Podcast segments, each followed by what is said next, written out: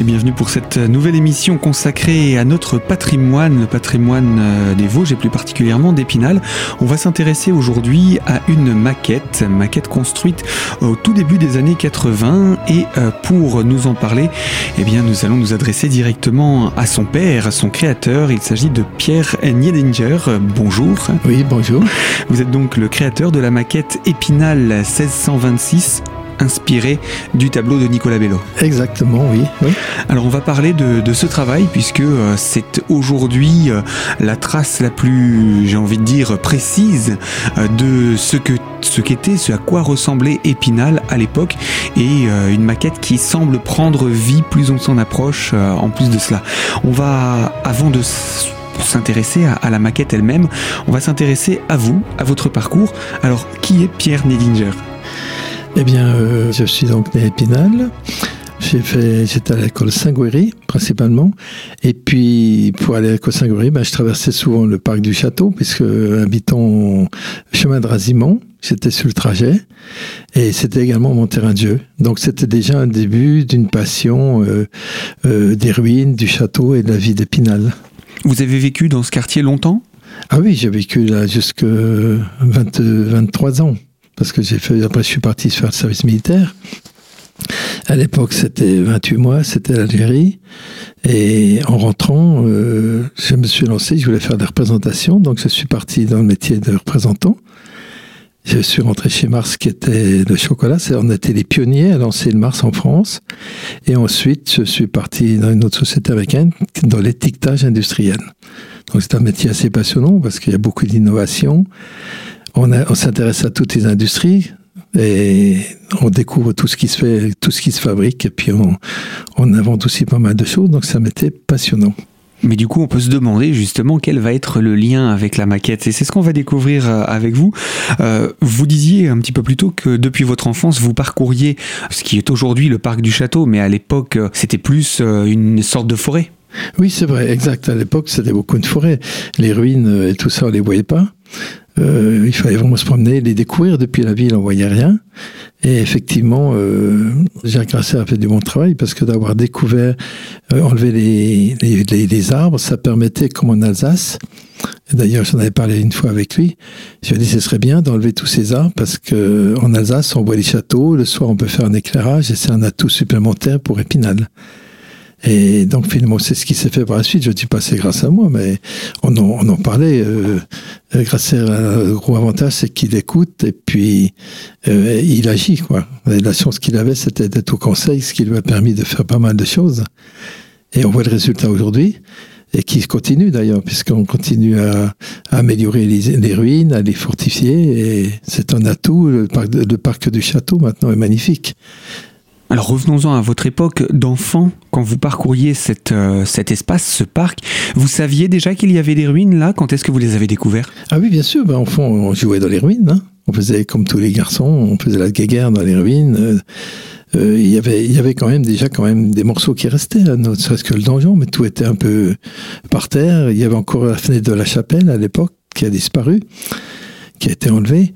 Et, mais donc, c'était un terrain de jeu. Donc, euh, puis il y avait beaucoup d'arbres. Donc, euh, en tant qu'enfant, moi, en plus, j'étais passionné par l'histoire en général.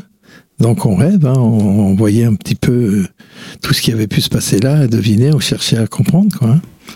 Et quand on découvre ces ruines, quand on est enfant, il y a aussi peu, peut-être un peu d'appréhension. On ne sait pas trop ce qu'on va découvrir à l'intérieur quand on entre.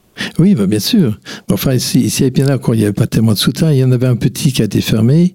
Il y en a deux autres, euh, le grand est fermé. Il y a un petit. On jouait, mais c'était pas, on n'était pas impressionné, quoi. C'était, euh, on n'y allait pas le soir, donc euh, le soir, on a sans doute eu, peur, comme tous les garçons. Hein. Et donc, c'était votre terrain de jeu? Oui, c'est ça. C'est ça qui vous a donné la passion pour l'histoire Ou c'est la passion pour l'histoire qui vous a donné envie de revenir à Épinal? Les deux, parce que l'histoire me, passionne, l'histoire de la France, le pays, pays les châteaux, et puis euh, surtout l'histoire des ancêtres, quoi, voir tout ce qui s'est, tout ce qui s'est construit. Et donc, euh, lorsque Jacques Grasser a commencé à faire des fouilles euh, dans le chapitre, J'allais souvent voir ce qui se passait et j'étais passionné de, découvrir les morceaux qui restaient. Et puis heureux à la fois de voir qu'on avait encore un petit peu de ruines qui restaient euh, sur l'ensemble. Hein. Et donc c'est à partir de là que j'ai eu l'idée de en parlant avec Grasser, de lui dire ben, on a un tableau qui représente bien la ville. Et ce qui est l'idéal, ce serait d'avoir une maquette pour euh, bien la représenter et se rendre compte. Alors, euh, à ce moment-là, il m'a dit bon, faire une maquette, ça coûte une fortune. Et puis, il faut pas, il faut prendre des, des il faut s'adresser à des sociétés. On n'a pas, on n'est pas dans ce sujet pour le moment. Alors là, ce qu'il faut préciser, c'est que les, vous avez parlé de fouilles euh, au niveau du chapitre. On est en 1977. C'est ça. Oui. 1977, vous voyez qu'il y a des fouilles qui s'organisent à Épinal. Vous connaissiez déjà cette équipe qui, qui, allait commencer les fouilles? Vous connaissiez déjà euh, Jacques Grasser? Ah oui, oui, bien sûr, oui, je connaissais Jacques Grasser, c'était le début, mais euh, là j'ai eu plus de contact avec lui puisque j'allais tous les jours voir où ils, ce qu'ils avaient découvert en plus. Hein. Ils creusaient constamment. J'ai même deux enfants, euh, les deux garçons ont participé aux, aux, fouilles aussi, avec le petit pinceau, et je dis pas qu'ils étaient emballés, hein, mais ils fouillaient quand même, quoi. ils ont travaillé un petit peu là. Et le tableau dont vous parlez, le fameux Nicolas Bello, comme on dit, hein, oui. euh, ce tableau de Bello, quand est-ce que vous l'avez découvert pour la toute première fois? Eh bien, j'ai découvert euh, tout simplement en allant chez Hollars, pour les anciens qui se souviennent, qui est des bons enfants.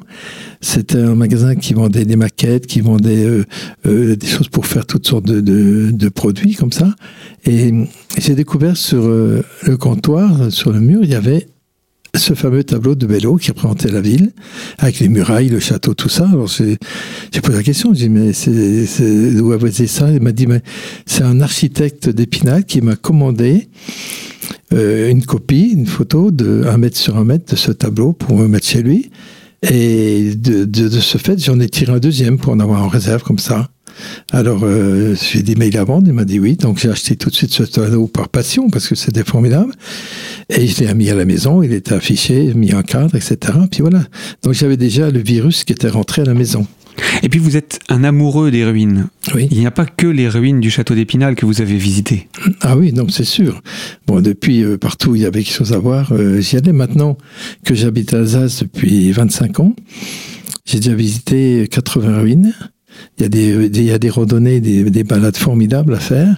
Et il y a des restes de châteaux euh, merveilleux en Alsace aussi. Hein. Mais il y a beaucoup plus de, de restes que chez nous. Et donc c'est une passion, euh, voilà quoi, c'est ça, ça dure depuis longtemps. Alors pour qu'on imagine bien en la période à laquelle vous avez fait cette maquette, vous avez commencé en quelle année à, travailler sur cette maquette?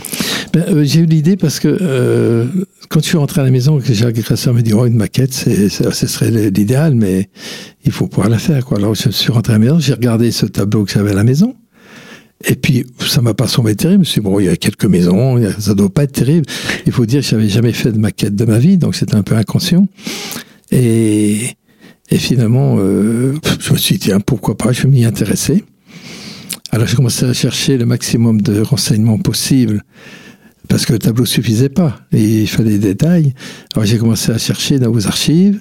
J'ai utilisé les livres tels que ceux de l'abbé Javelet.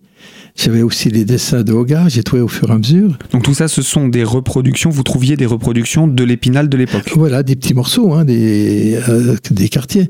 Comme Charles Poncet aussi, il a, il a fait certains dessins qui m'ont servi par la suite. Et par la suite, j'ai réussi à trouver le plan de la basilique sur un de ses livres à l'échelle 1 300e. Et ce plan avait été fait par l'architecte Cuny, un certain en, en 1700 en quelque, je crois. Et donc, ça m'a déjà permis de, de, de, de, de prendre la décision de faire au 300e. J'avais vraiment le parcellaire exact de la, de la basilique, qui, qui est comme la pièce principale aussi.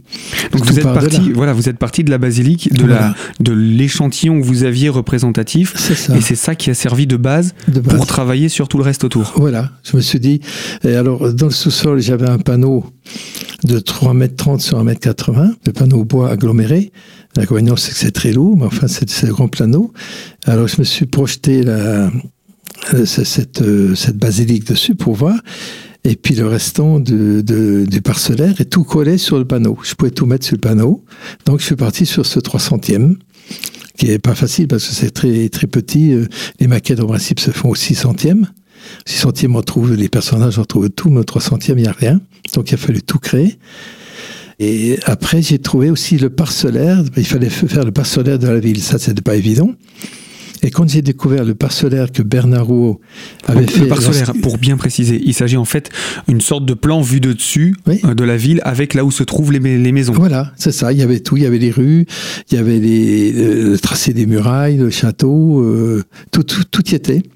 Et ça, c'est Bernard Rouault qui avait fait ça, qui avait fait sans doute un travail énorme parce qu'il fallait tout repérer d'après plan. Et avec ça, j'ai dit, bon, ben là, je peux commencer, je peux y aller parce que j'avais le parcellaire. Eh bien, Pierre Nidinger, je vais rappeler, vous êtes l'auteur, le créateur hein, de cette maquette Épinal 1926. Et puis, on va se retrouver pour parler encore de ce parcellaire, cette deuxième pièce maîtresse qui va vous permettre euh, de, de, de commencer à tracer le plan de cette ville sur votre, sur votre plan de travail finalement. Et je vous propose pour ça qu'on se retrouve dans une prochaine émission, toujours autour de la construction de cette maquette d'Épinal qui est à découvrir actuellement au musée du chapitre dans la Cité de l'Image. À très bientôt.